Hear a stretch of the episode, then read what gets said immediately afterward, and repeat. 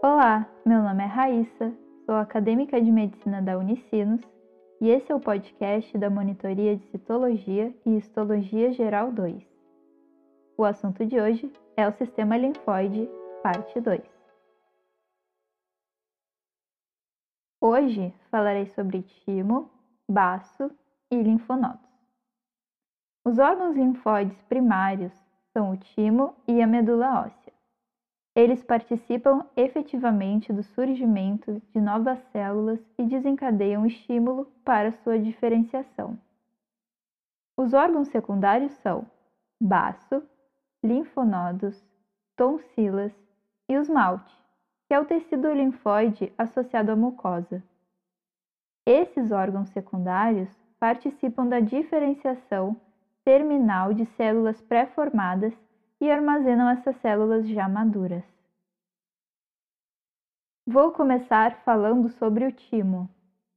Os linfócitos, em vários estágios de diferenciação que compõem o parênquima do timo, são denominados timócitos.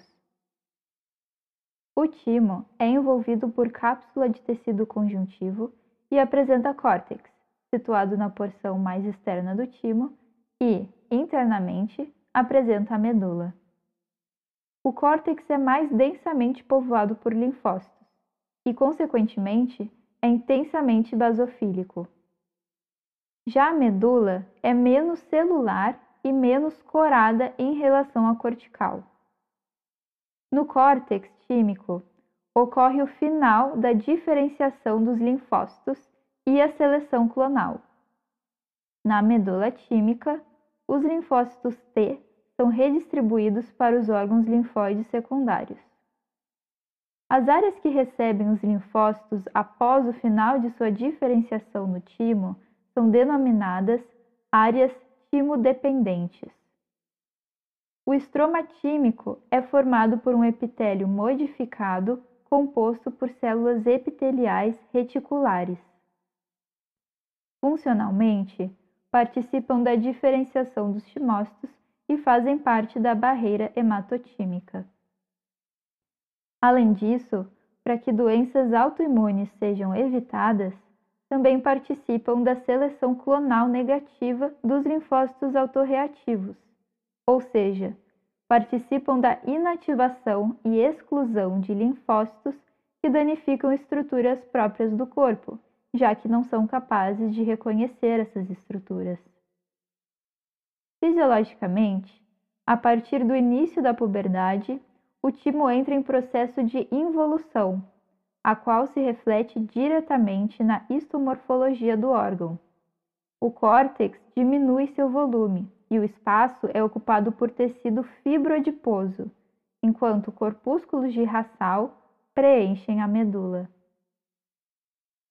Terminamos timo e agora vamos falar sobre baço. Microscopicamente, o baço é composto por dois compartimentos que formam o parênquima esplênico, a polpa branca e a polpa vermelha. A polpa branca constitui estruturas arredondadas, contendo, cada uma em sua região, um ramo arteriolar.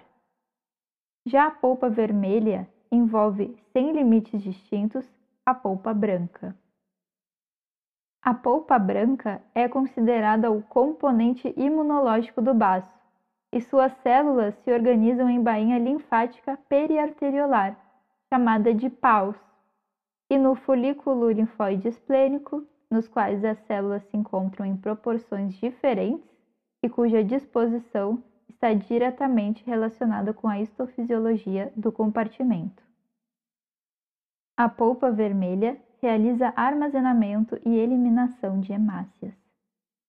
Seus componentes são os cordões esplênicos ou cordões de Billroth, envolvidos por inúmeros capilares sinusoides. Entre as polpas branca e vermelha encontra-se a zona marginal. Agora vou falar sobre os linfonodos. Os linfonodos mantêm e produzem clones de linfócitos B via expansão clonal, além de receberem e armazenarem linfócitos T provenientes do timo. Microscopicamente, o linfonodo é envolvido por cápsula que emite trabéculas à porção interna. Abaixo da cápsula está a área subcapsular. Sequencialmente, há a região cortical, que rodeia toda a estrutura, exceto em sua porção próxima ao hilo.